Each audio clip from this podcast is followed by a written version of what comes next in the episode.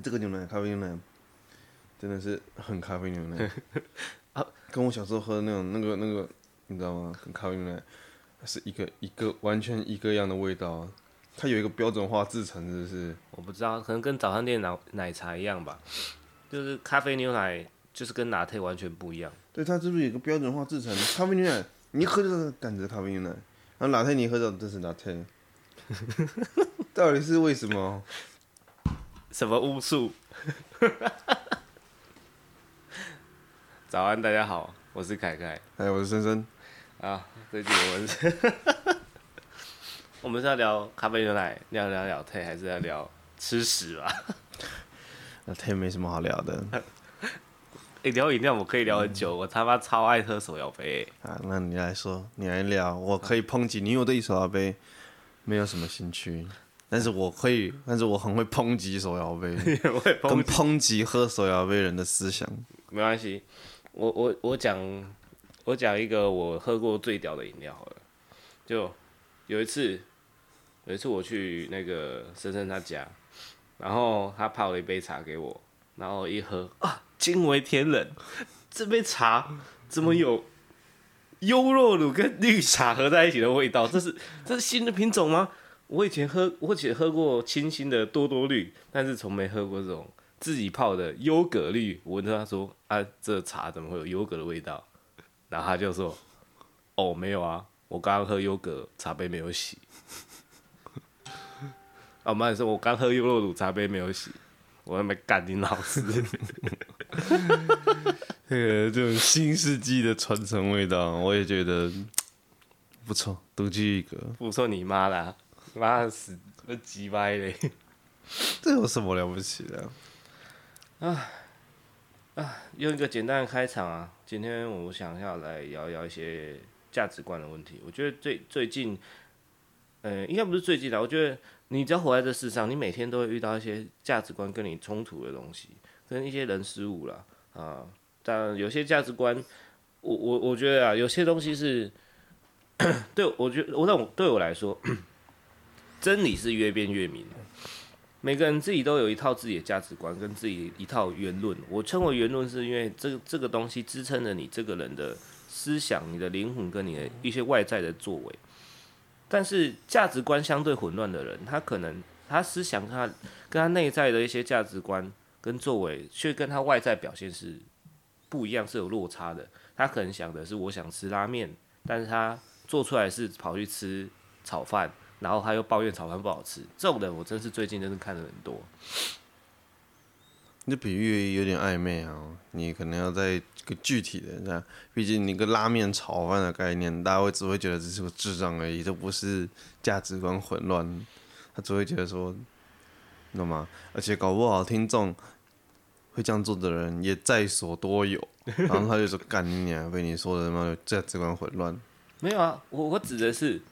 我我都会这样讲，是不是说今天你不能吃拉面，也不能去吃炒饭？你也也不能说什么我吃我可以吃两碗，我可以同时吃拉面又吃炒饭，这是 这是没有这是没有冲突了。我所谓的冲突是，他不知道他自己想要吃的是拉面还是炒饭，这才是问题。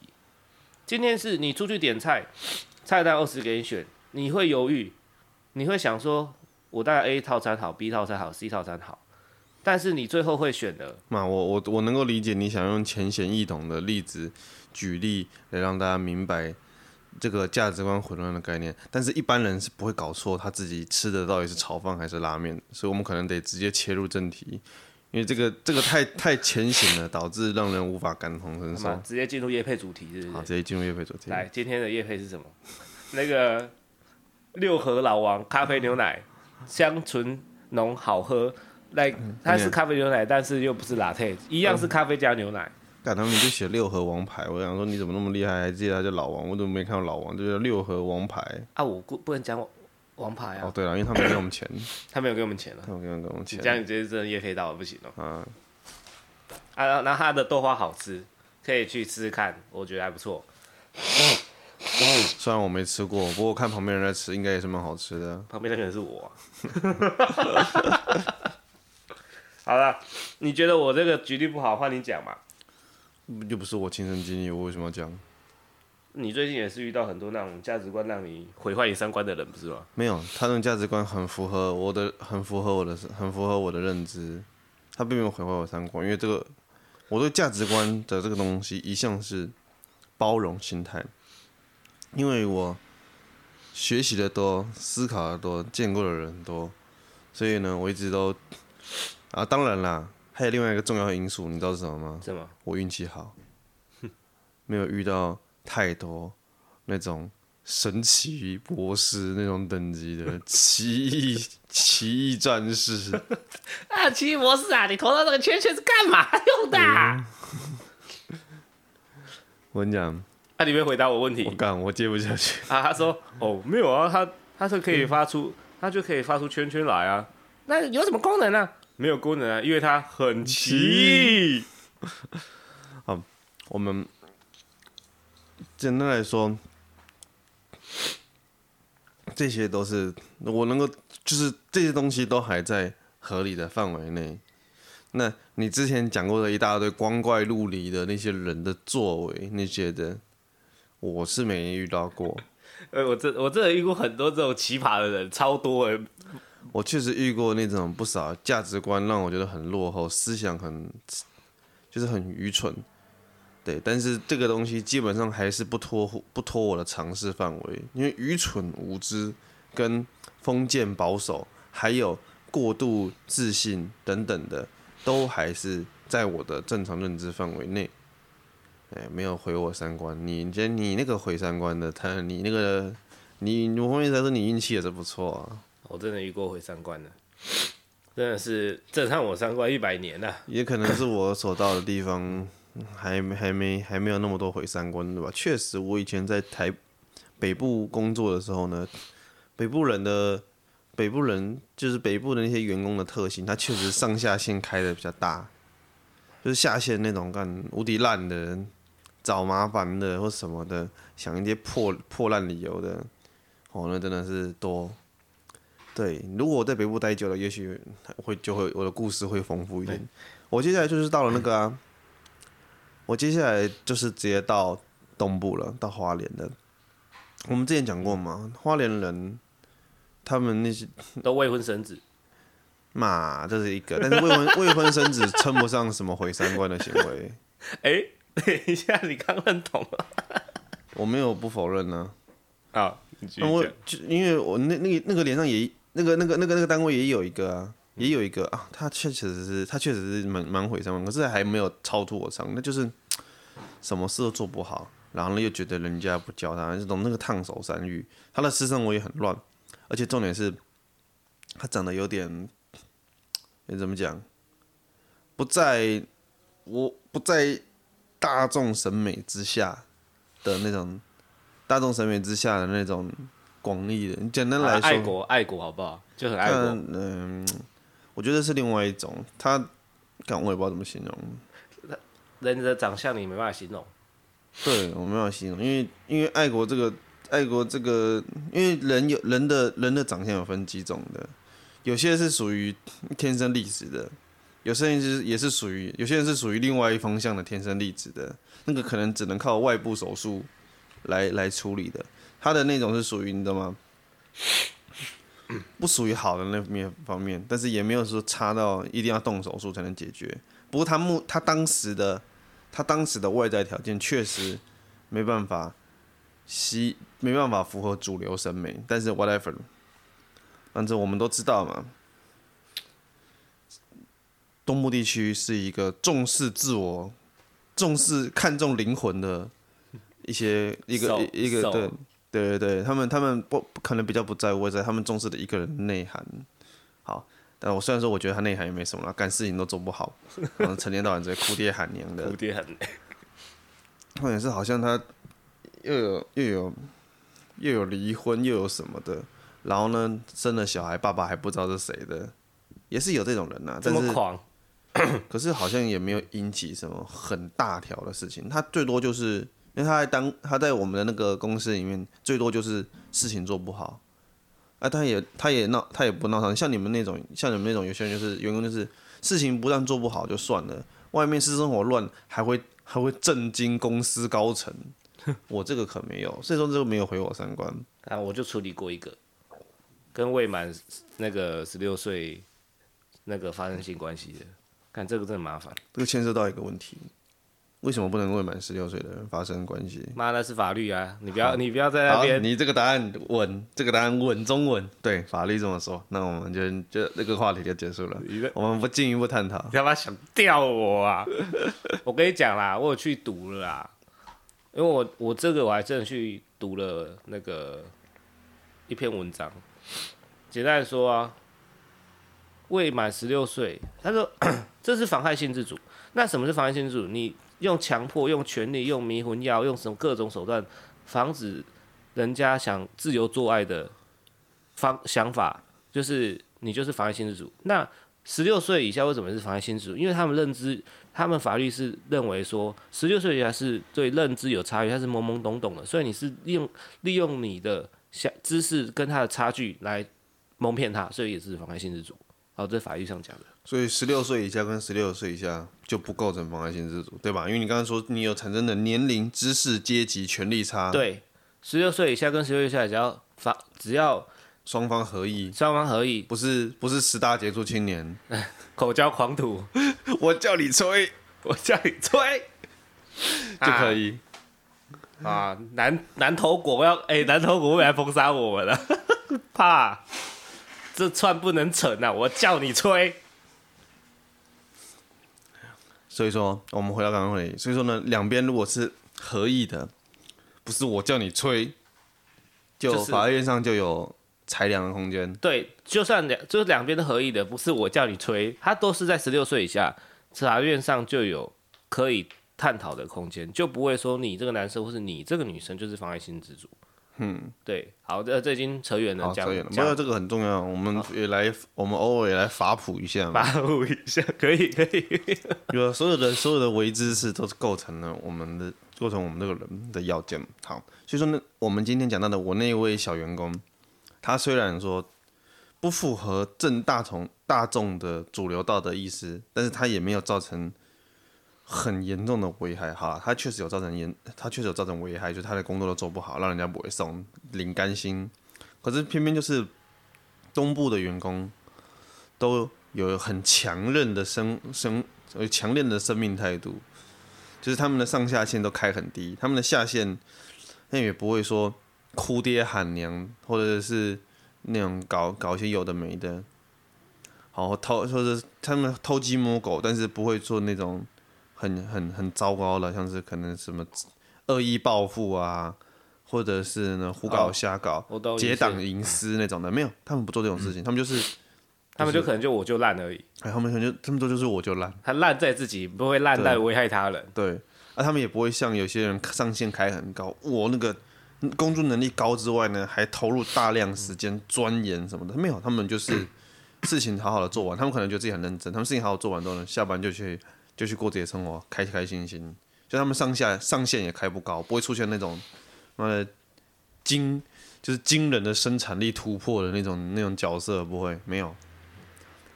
反正不会出现钢啊。他们这个对他们这个卡池大概，他们这个卡池抽不到 UR 以上的，大概只有 SR。上至上至 SR，然后下面是下面都到 C，不会出现那种超雷货。不会出现 N，不会出现 N。对，连那个连卡图看了你都想要撕掉那个，它不会出现那种那个那个一开出来干还印歪了，还有还有还有那个可能印可能卡片开出来是是损卡的那种，嗯嗯，西部有些地方开出来是损卡，对不对？哎、欸，这个要先讲，你要站南北啊啊，这我们可以站南北，因为我们一个是北部，一个是高雄。没有啊，我也有称赞北，我也有称赞西部啊，西部因为我东西部在部，西部。就我就讲了，上限有时候会开很高啊，因为生活的环条件不同嘛。对啊，你可以说，所以我说东部人忠于自己的灵魂呢、啊，他们不把工作看作是唯一的价值。讲真的啦，他们潇，他们潇洒、啊，不爽干，不跟你婆婆妈妈的，不舒服搬下去，对啊，不是办离职，办离职，离职搬家去啊，这是什么？没什么，不跟你婆婆妈妈的啊，这。对啊，虽然他们他们，但是虽然说东部也是酒后闹事大国 你有看最近的新闻吗？哎、欸，把狮子推下去那个吗？呃，把狮子推下去。是是是是是是。我们我们我们公司的。重点是你知道什么吗？他们分别是宜兰跟花，宜兰跟台东来这边做那个职业训练的人。哦，天哪！我们我们因为我们这边在东部的中间嘛，花莲的东部中间嘛，嗯、所以我们会收纳，我们会办一个，我们有一个。职业训练班在那边，就像是就像是直销会有会在总部开个什么职那个讲习之类的。职业训练，职业训练，他们来这边训练，然后就把人家石狮子推下去了。不错不错，没有他搞不好是，他搞不好那个石狮子问他问题啊。对啊，他告诉我哪一种哦哪一种动物出生的时候斯芬克斯是不是干你呢？就突然答出来就自己跳下去，对不对？啊哪一种动物出生的时候是四只脚，长大的时候是两只脚。这个更屌。我刚刚本来想说，他可能走过去看到那个石狮子，好像站在那边，在那边蹲久了，有点脚麻，想扶他，不然那结果都没扶好，跳下去。不要扶他，不要扶他，白痴死了啊！我觉得讲到，我觉得讲到员工素质，我也不得不说，我呃我是高雄人，然后我现在的服务的地点，我现在工作的地方，我公司是在北部。就是在桃园呐、啊，然后那个生生是台北人，他是他确实在南部工作，他的公司在南部。然后我在北部，我发现有些很多北部的那些，我北部人啊，他们真的是像你说的这样子，真的是这种，我觉得呃，可能是很功利，或者是他很功利主义，很很分明的，他不像南部人是哦比较会玩弄啊。然后最近我我的那个下属也是有一个也是略，我这也是觉得略微奇葩的，他跑来找我说：“哎，老板，你可以把我调到一个爽缺嘛？我在那个地方时间比较多，我想要准备考试。”我说：“你为什么准备考试？你是要进修吗？”哦，没有，我要跳槽到别的公司。What the？他这样讲的时候，我也是不知道该怎么回答他。我我我说。我就说你这这话有逻辑吗？他说没有，但是他就想这么做，然后他就是我要离职，他就说他笃定他铁了心要离职，但是他离职前他也不想要把，通常你员工提出离职，你不是说不是说提完离职马上包包拿就走嘞，是按照法规他应该会有一个月到两个月时间，对，才可以离职啊。那他不是哦，他打他就要提出离职，说他这最后这一个月他就是想要摆烂，他就跟他小主管。小主管说：“哎、你这个怎么做不好？这很简单啊，这个签名忘记签。”他就说：“哦，我要离职了。”看这是，真想投他头上这样给他敲下去，哎，完全不知道他在干嘛，哎，你不能拿你想要离职当借当成是你现在做不好或者你不想做的借口啊！你要离职是你家的事情啊！你想要你想要去考试，你想要不管是你考公职啊，或者是或者是跳槽到其他大公司。你那是凭你自己的本事，你为什么不休假时间有？你休假时间有空去，有空去跟女朋友打炮，没空他妈的进修读书。那你当我当我这种放假时间去进修读书的是白痴哦。套一句老话讲的啦，啊，就你最聪明，别人都笨蛋。你怎么知道我讲什么？我我那个我都还没讲的时候，你就你他妈就笑了。我们，同个教育训练机构出来的。你这 是要跟得到我点呢、欸？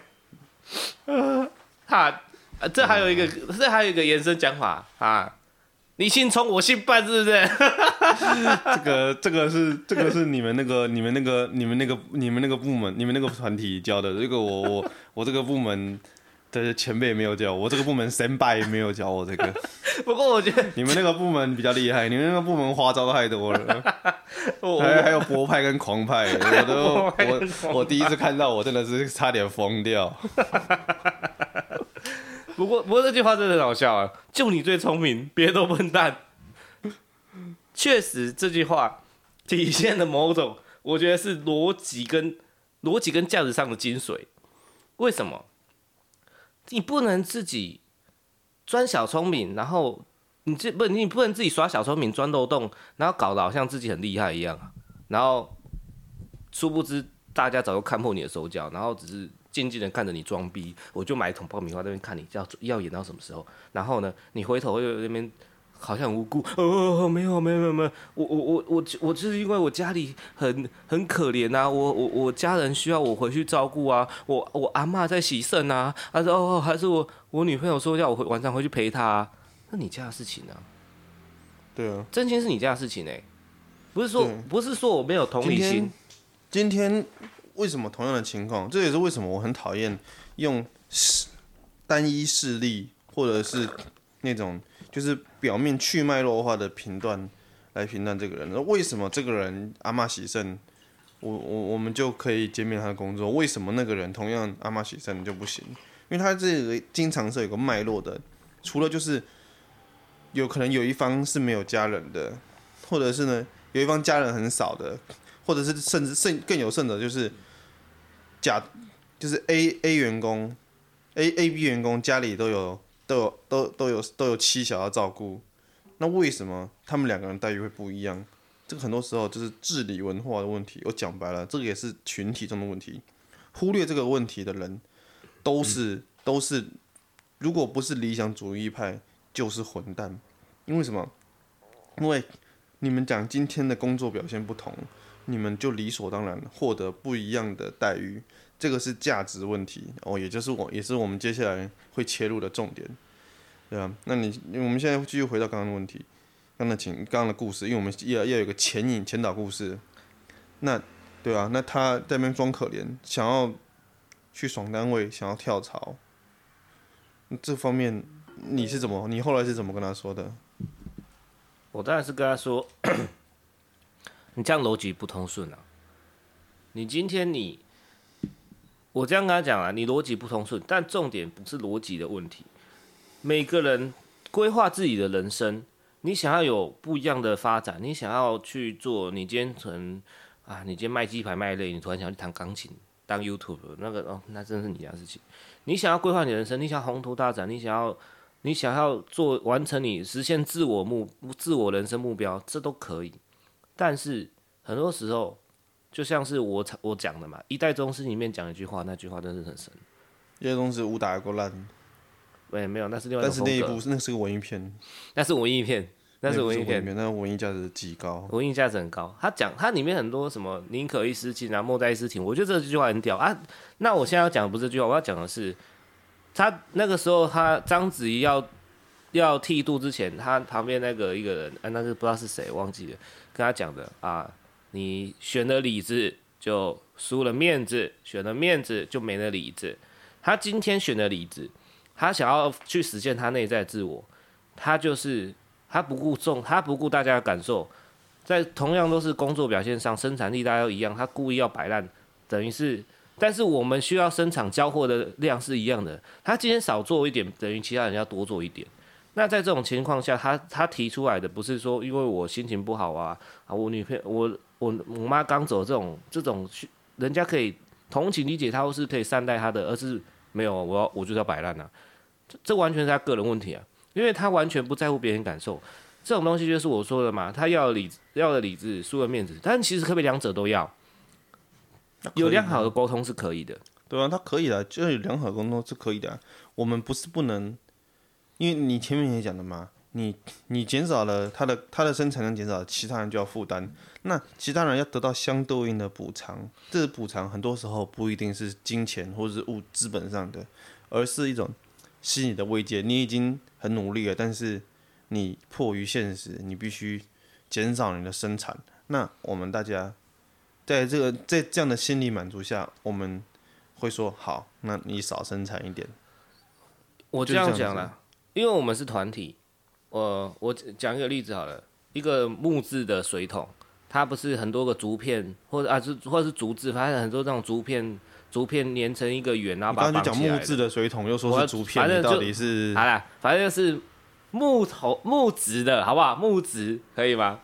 它也是木质的，可以吗？干可以。反正它就是很多很多片木头，或是很多竹片这样子围成一个圆，然后用外面可能用个钢圈把它绑起来。那当这它当中，它只要有一片是折断的，相对比较短的，但是它储的水的量当然就会比较少，而不是在比较高的水位。我只是想说，团体就是当你有人，呃，开始开始摆烂或是干嘛的时候，你的生产力在一定下降，你就要吃到别，你就需要靠别人去多扶你一点嘛，对不对？这个时候就要扶他，你不能不扶他。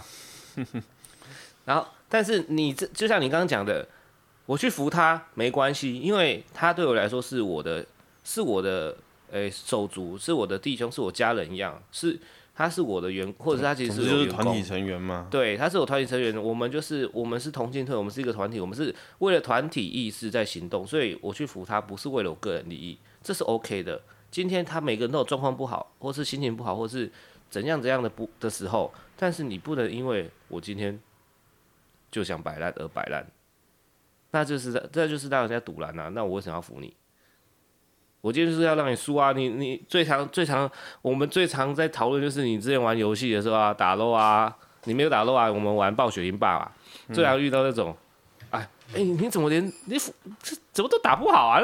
这这走位这很怪啊！他说，哎，你呛我啊？哎，我就让你输啊，我让你排位下去啊，我没差啊。大家一起来地心探险。我我我当下就干这逻辑有没有问题呀、啊？我我们只是。拿出来讨论说我们要不要怎么做，然后就有人开始对他怎样，他的内心最软那一块被 touch 到了吧？对啊，你不能说我不好，你说了我就跟你我就跟你一起不好，我就跟你玉石俱焚。有时候还会发生那个真的是那个那一段时期真的是经典，因因为有时候经其实不是有时候经常会发生，就是有时候大家可能以为这种情况下发生的情况就是我们有烂队友，然后对面一路把我们干爆，对不对？嗯，没有，其实大部分的时候发生的是，我们跟对面都有烂队友，对面也有一个玻璃心碎的。我们我们后来想说玩这个游戏，我们不是比谁强，是比谁烂队友少。对，比谁烂队友少。嗯，然后对我们自己有坑，对面也有坑。看，啊，我们的对面一个坑，然后我们可能就两个坑，那我们就输。如果我们两边都一个坑，哦，那这场游戏可能会来来往往很久。对啊，常常就是那种。啊，你看，但是不是那种势均力敌的来来往往很久。好了，虽然就坑的数量来说是势均力敌的，真的是这样子。啊，讲回到刚刚这个，我觉得你里子跟面子其实是可以同时有的。你只要良好的沟通，你你只要跟他说，啊、呃，就像你刚刚讲的，我你讲说你的需求、你的诉求是你可能你可能有一些状况，你需要生产力，你可能没有办法达到，没办法达标，那大家。体谅你的状况，去理解你，这是可以的，但是你不能直接摆烂啊。嘛，其实这个我想大部分的，所有大部分的人都能够都能够认同这件事情啊，因为这东西其实讲真的，这个很普世价值啦。那大家为什么？大家为什么会说？而且大家其实其实你支持一个人，要不要摆烂？或者是要不要降低生产力，或者是要不要做这些事情，其实有很多的因素，就跟扶扶人家也有很多的因素。有些人，你可能不是为了团，你可能不是为了利自身利益去扶他，可是很多人是自身利益去，为了自身利益去扶他，因为他要使他，他要使他追上团体的生产力。嗯，所以我觉得这个问题其实，你我们所你所讨论的问题错综复杂，但是这个人的案件反而不复杂，他就是个。该滚蛋的，该滚蛋的人，就是一个逻辑有缺陷的人。我觉得觉得逻辑都不好。那我们就来谈论，那因为这个人这个人的形象比较单一啦，所以我们来谈论这个背后的整个，就是关于职场的这个价值体系。嗯。那我们继续去一样从你的那个角度放进去。我们常常因为我想探讨的是一个东西，就是所谓的团体，很多人。我这个在，在这个城，在这个公司里面打混了一段时间，我发察觉一件事情，就是价值这个东西是一个复合性的题材所产生的。它跟就跟我们前面讲的，我们前面已经讲到一个价值的企业产生，就是生产力。那一个员工拥有的比较好的生产力，那他理论上就应该拥有比较好的待遇，理论上是这样的，对不对？嗯。但是今天。价值体系是由多样的东西来组成的，这就牵涉到了很多的问题。那我们其有别于价生产力的另外一个价值，我认为是稀缺性。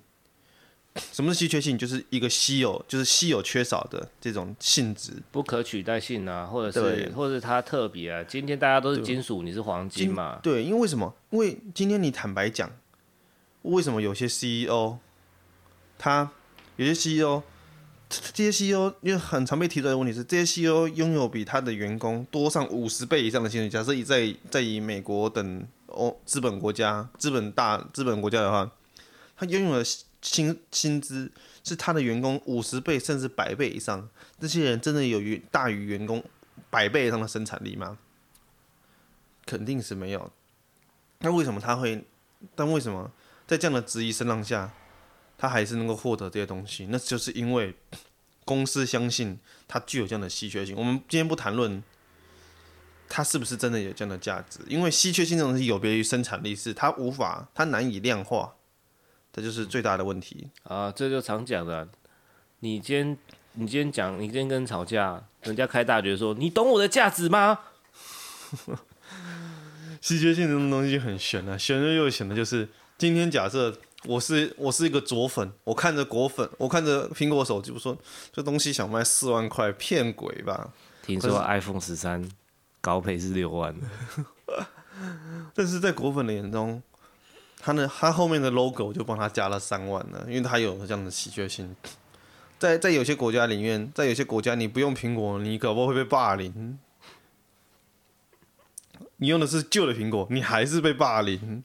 这让我想到一个左岸的国家。嗯，这有时候他们跟他们跟那个很美丽那个国家有些价值上冲突的时候，他们都讲，他们就。开始固态复萌啊，就是说呃，可能要超英赶美啊，要抵制美帝啊，然后就会在网络上留言啊，就是说大家要抵制那个舶来品嘛，抵制美那个美商或者抵制美帝的东西，要支持国货。然后这个留言来自于某某的 iPhone。没有，之之之前是看到的是说，之前那个苹果闹闹大的时候，说说说。说我 iPhone 都已经丢了，我都我都我现在都使用小米，然后上面就显示此留言来自 iPhone。讲到这个，我们插一个题外话了，我跟你报一个好，跟你报一个好消息。来你说，最近那个什么，你也知道新疆棉的事件烧的很大，对不对？哎、欸，对，嘿，然后 H&M 那些品牌被抵制，对不对？H&M，对，然后所以说呢，很多代言人都跟他切割，对不对？嗯。结果现在你知道 H&M 新的代言人是谁吗？谁？是我婆结衣啊，所以说一堆一堆网工就擅自离婚了，喜讯喜讯，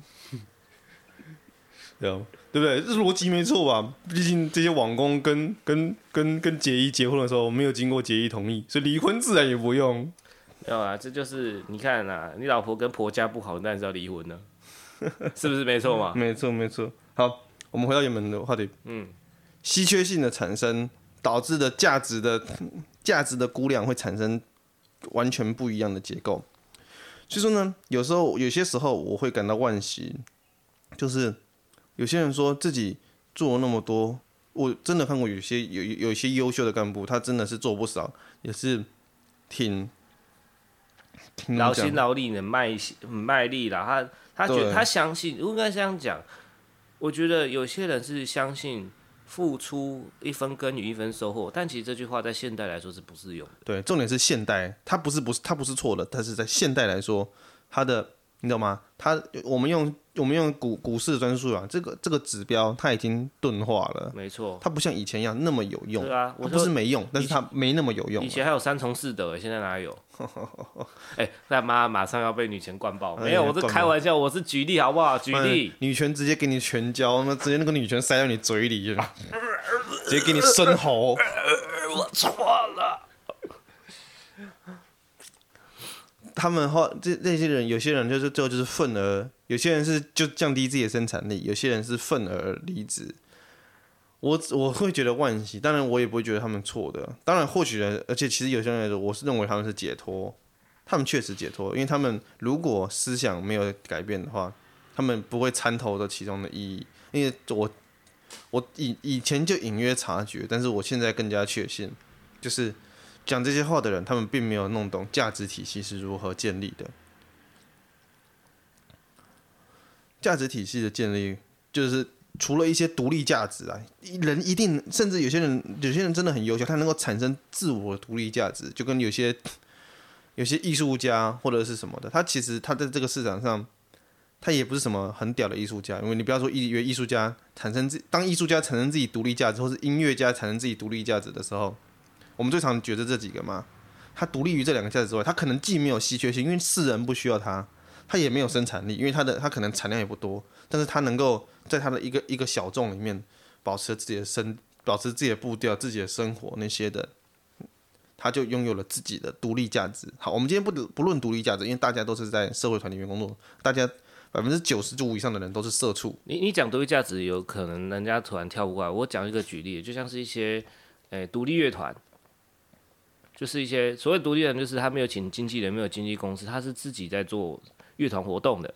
然后他透过他自己的表演，对不对？最近最近我很喜欢那一首歌，陈同学不要吵。啊，你继续讲。嗯确实是如此，只是因为我刚刚不想讲独立乐团，是因为独立乐团最近在台湾有一阵有一个风起的取向，所以说呢，有些独立乐团它变得没那么像以前的独立乐团。那对于一些，对于有一些人，他那种就是我们会，这是另外一个话题。有些人他对于那种，他觉得会说。啊，独立乐团这样变了味了，变得大众化了。那种人，我我不想把这个话题往那边带的，所以我没有提独立乐团，我只提音乐的人。啊，没关系，没关系，我只是讲一个浅显易懂的感觉啊。这种你知道那个浅显易懂。我我们要讲白话文啊，不要在那边文字游戏啊。我已经很我已经很白话了。哎，没有，我怕我怕听众还是听不懂。好，那接着讲，那这些人他最后的愤而退出。只能说，给予惋惜的同时，只能说他们没有搞懂价值的体系。但是呢，一般没有没有了解价值的体系这件事情本身是很危险的，不只是危害自己，很多时候也是会危害到其他的人。那怎么说呢？就是你今天你没有，当你没有明白说稀缺性的重要性，而一味的把把你的把那个什么。价值体系建构在生产力上面，你会使价生产力这个价指标钝化，也就是我们至今华人圈经常产生的低 cost 跟我们过度加班 这些东西所带来的，就是生产力价值的的平钝化。每个人都想要，毕竟大家的智商其实大致上来说是差不多的，偶尔会有极端聪明的人。你想讲的是，你想得到的，我也想得到了。对啊，基本上你想到的，我也想到了。你你会加班，我难道不会加班吗？对啊，我你加你加一小时，我加两小时啊，我加两小时啊，对不对？你跟我你去网咖打加四小，我加八小吧。对啊，所以呢，以前在这个在这个理论在我心中明朗前，其实以前我就已经对于那种一天到晚说我都加班很晚的人，我就已经很不屑了。没有，我我跟你讲，以我一个，我也是。曾经我也是这样子过来人来讲，你那些会加班的人，真的是要考，真的是要去检讨，有时候真的要检讨一下自己的效率。对啊，真的是效率问题。因为我我之前也我之前也在过行政，我就跟我就想说，我那时候也是我旁边的旁边的学长工作能力不好，科长就直接把案子丢给我，然后。然后我就很堵然，但是我还是在我有在我有限的时间内完成两个人的事情的，不为什么？因为这，因为我觉得激发我，激发我这种求生意志，让我在有效有限的时间内完成无限事情的想法，源自于出自于我想要休息。嗯、我有够懒，我就是他妈的觉得说，我我我能做完的事，我能在上班时间做完，我为什么要拖到下班时间在那边演给人家看？对啊，我跟你讲。今天每个人都对自己有认知，那些吹嘘自己加班加很久的人，多半都是白痴，就跟就跟就跟你姓聪，我姓笨的那个学长，这句话本身是正确的，但是讲这句话的学长多半都不是什么聪明人，多半都肯定是个笨蛋。为什么？我来分析给你听。我有时候也会这样讲，我觉得很爽。对，讲起来真的很爽。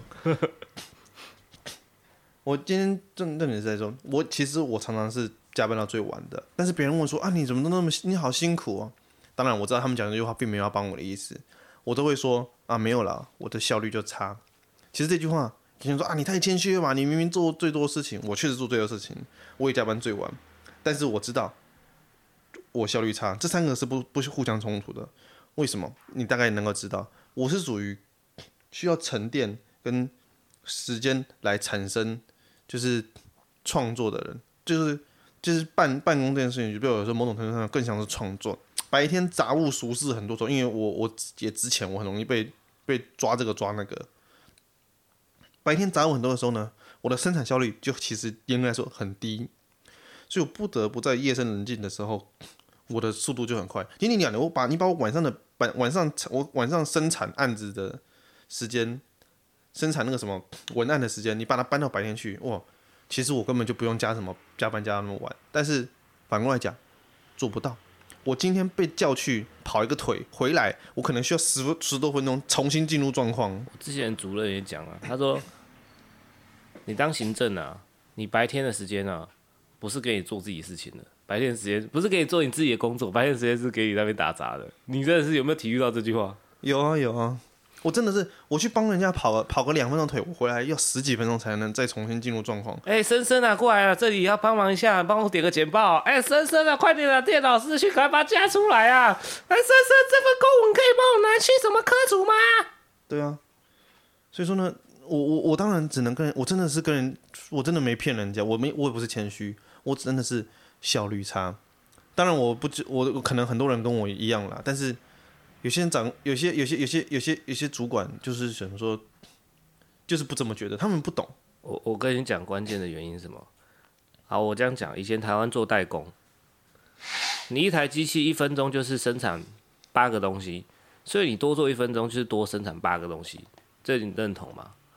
对吧？这种是加法嘛？嗯。可是以现在 Z 世代来讲，很多东西不是加法，是乘法。你不能说，你不能总是用时间管理啊！我今天这个东西，假设我今天东西，以前的以前的时代是我做出这杯饮料，我需要两分钟。那现在现在不是做饮料，现在是做，现在可能做手机的时代。我做出这个手机，或是我设计出这个软体，或是我创作出这这首歌，或者是我创作创作出这这个文章，写出这个文章，每个人需要的时间不一样，他可能需要一小时，他可能需要一分钟。但是取决于取决于不是取决于个人能力差别，但是他取他需要两小时，他是可以，他在他创作品质可能就很差，他只需要一分钟，但他创作品质就很高，但是一分钟这个他可能要先酝酿三小时，这但是很多长官，人家说现在很多老一辈的，他搞不清楚这个点，他只会讲说年轻人不讲武德，年轻人。哦，年轻人不能没有买车买房，这是你自己的问题啊！因为你你就不够努力啊。即使事实证明你再怎么努力，你只要用时间去换取空间的，你就是有限。因为这些长这些主管，他搞不清楚这个东西。我这是我也是很堵拦的，他也是在那边靠背说，他也是很常靠背说，哎，你这个东西我两个小时要看到。然后我就觉得你在公差小，什么叫做我两个小时我要看到？你就只会用时间管理来管理。专案，但现在是专案啊！现在是专案时代，你要用专案管理专案，你不是我什么？哦，我明天要看到东西出来。你们、你们那个、你们那个部门真的是超爱搞这个。我、你、我、你唤起了我过去的噩梦。对啊，好像很奇怪，我明天想看到，然后呢，这个有时候讲的这个时间点，有时候已经是下午了。那你是讲你是你是暗示，你甚至可能不是暗示，就是摆明跟我讲说，你就不吃不睡给我做出来，不吃不睡做出来，哎、欸。你们还真的是好多好多老前辈，老爱吹，老爱吹嘘自己以前多多多几天没睡觉这种事情。啊，我整晚没睡，我就是把这个我三天三夜没睡，把这案子赶出来。没有，真的很夸张。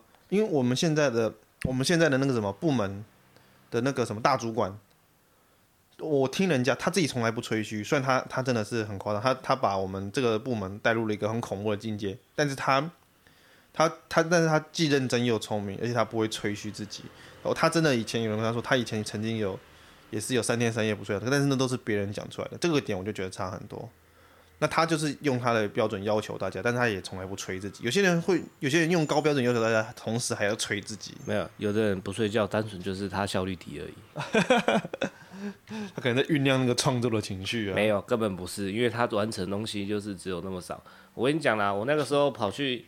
跑去那个，我那时候很不爽，跟跟我科长闹翻了。我就说隔壁坐我隔壁这个学长，他一个月就四个案子，结果我一个月多少案子？他妈三十件案子，你会不会太夸张？他说你，他说他的案子专业度高，你的案子的专业度低啊。妈屁！我还帮他签个几份呢，我还帮他写了几份呢，这搞什么鬼啊？好，我们回到价值的问题。那这个就是这个很多时候这些东西是是问题的所在，就是价值建构体系在人们的心中不理解的时候，没有被明示的时候，好，那这个就会产生严重的问题，尤其是在老一辈把持的这种团体里面，大家很容易搞不清楚这些状况。今天讲真的，而且重点是我现在的现在的小主管，他就是不懂这个东西，所以说呢。我讲白了啦，我今天，我今我哪一天要是不爽，我其实我最近生产，我最近很已经很低潮了，我的生产力已经很低，而且生产出来的产品良率也不高，因为一直被他一直赶着，一直赶，那一直赶出来的东西，一直赶出来的东西，那良率低的情况下，啊，我的客户用了就不满意啊，他说你这个东西最近怎么越越做越差，你都不用心，哎、欸，我被人家说不用心。我自己是很不爽的，犯那种低端错误嘛？对啊，有些东西很端错误，有些东西错误真的很低端，只要多给我点时间，我一定能够找出来。那总体来说，可是但是总体来说，他的可能我可能这些我要弄到一个没有低端错误，就是说我错误都没有的案子，我可能要花，假设我可能要花四个单位的时间。然后呢，我今天我做一个有很多低端错误的案子。我只要一个单位时间，然后送出去被我客户退了之后呢，可能第二再花一个单位的时间，或者是再多花两个单位，因为如果我送送了第二次还错，因为可能有些错误客户第一次没抓出来，送出去回来再花一个按一个单位的时间，甚至可能不用零点五个单位的时间再送去客户，如果再送再退第二次，他已经很不满意了，但是我再花零点五单位时间，总共花两单位的时间，我可以把一个案子完成，对他来说。就是进步，可是呢，我失去了客户对我的信赖度，他会觉得说你这样频繁进进出出，马上你我跟你讲说问题在你，我说这个颜色不好，你过十分钟马上马上丢一个想应付我的东西给我，就是让人家不爽啊，就是让人家不爽啊。但是你主管搞不清楚这个东西啊，我想他他只会觉得说，哎、欸，我推我加速了整体的案子的运转率，我我的翻桌率上升了啊。他妈的，我都没吃饱就被赶走，他妈翻桌率上升，你不就欠打吗？我今天吃到一半就说，哎、欸，这你就站在旁边，我看你什么时候要走。他妈吃到不爽，吃一半就走了，然后他觉得他翻桌率上升了。我不得不承认，他这种做法确实让翻桌率上升，但是赔的是我啊，他他干扰了他他他。其实赔的不只是你，包含你这个团体的声誉，一起赔。我团体的声誉，然后呢，我客户的信赖度，我甚至他把这个成本转移到我客户，因为我的客户在浪费他的时间，在在帮我出。帮我检查我的产品，我本来自己应该检查的产品的时间，我把它转移到我的客户头上去。这久了之后，客户就不会不会跟你们公司买了。对啊，因为他把他把成本转嫁，他搞不清楚。我跟你讲，好，我们不要讲那么麻烦。我用我浅显易懂举例，我想很多东西就是这样子，结构崩坏，真的是他妈结构崩坏。他搞不清楚什么叫真正生产力。今今天以前过去封建时代，你种多少农，你种多少田，你是收成多少东西。那或者是你说代工时期，你今天做一分钟就多一分钟的生产量，这是 OK，这是 OK 的，这是没有是正确。但是现在时间，现在年代，这个年代不是说你今天多花一分钟做就可以多花一分钟，就可以多得一分钟的战力，并不是。就是我们就带入一个一般的术语，就是我们讲的常态、常态跟偏态的世界。你讲的东西就是常态，你基本上你花多少生产力，当然它有边际效益，不是你花越多，它一定呈现正成长。当然它有它有边际效益在，它还是会曲线下降。但是它确实是对，但它确实是一个你付出多少，你就有可能相应得到多少钱。但是所谓的偏态不是，你可能你就是今天你讲有点像是挖矿理论，你前面百分之九十五的时间的时间都在浪费时间，只有在最后一步的时候呢，你会冲出去，有点像是我们用生，我们用一般。如果用大家都讲的听懂，不要用创作或什么的，我们就讲制药、研发新药品就是这样子。嗯、你的大部分的合成都是失败的，对不对？干怎么听起来像那个制药厂，就听起来像那个粪粪 game。没有没有，我觉得你这样讲对不对？我跟你讲，这样我你这样讲的一个概念，我觉得不太太太麻烦了。我讲四个字：嗯、等价交换。怎样啦？我反等一下，我反正听不懂你讲。大哥哥，干你个大哥哥！那我们讲制药，简单来说就是你可能大部分的时候你，你你你生产出来的药品是没有效果的。然后呢，但是那些都是成本啊。然后你生或者是你生产出来的一个有效的药品，结果你送食食药署审核批，然后呢，他审核署认为说你这个东西对人体的危害不符合国家法规，还是不批。所以说呢，你最后一款成功的药品。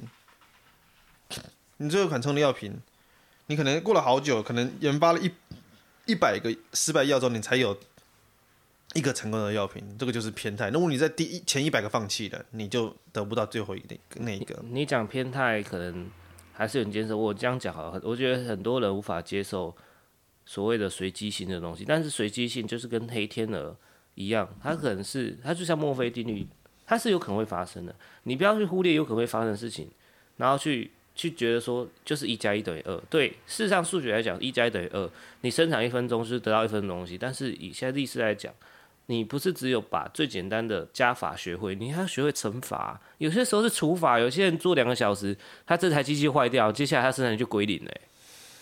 他们搞不清楚，他们看不清楚这些事物的本质，他们价值观混乱，他们无法理解说真正。真正的这些事，他真正自己想要的东西什么，或他他也看不透，他这样做可以得到什么结果？这是我呼应到我前面讲的，很多人其实是，我觉得是对这个世界认知是懵懵懂懂的，因为懵懵懂懂，尤其这种人最常讲是，最常讲的话就是我很了解这个世界。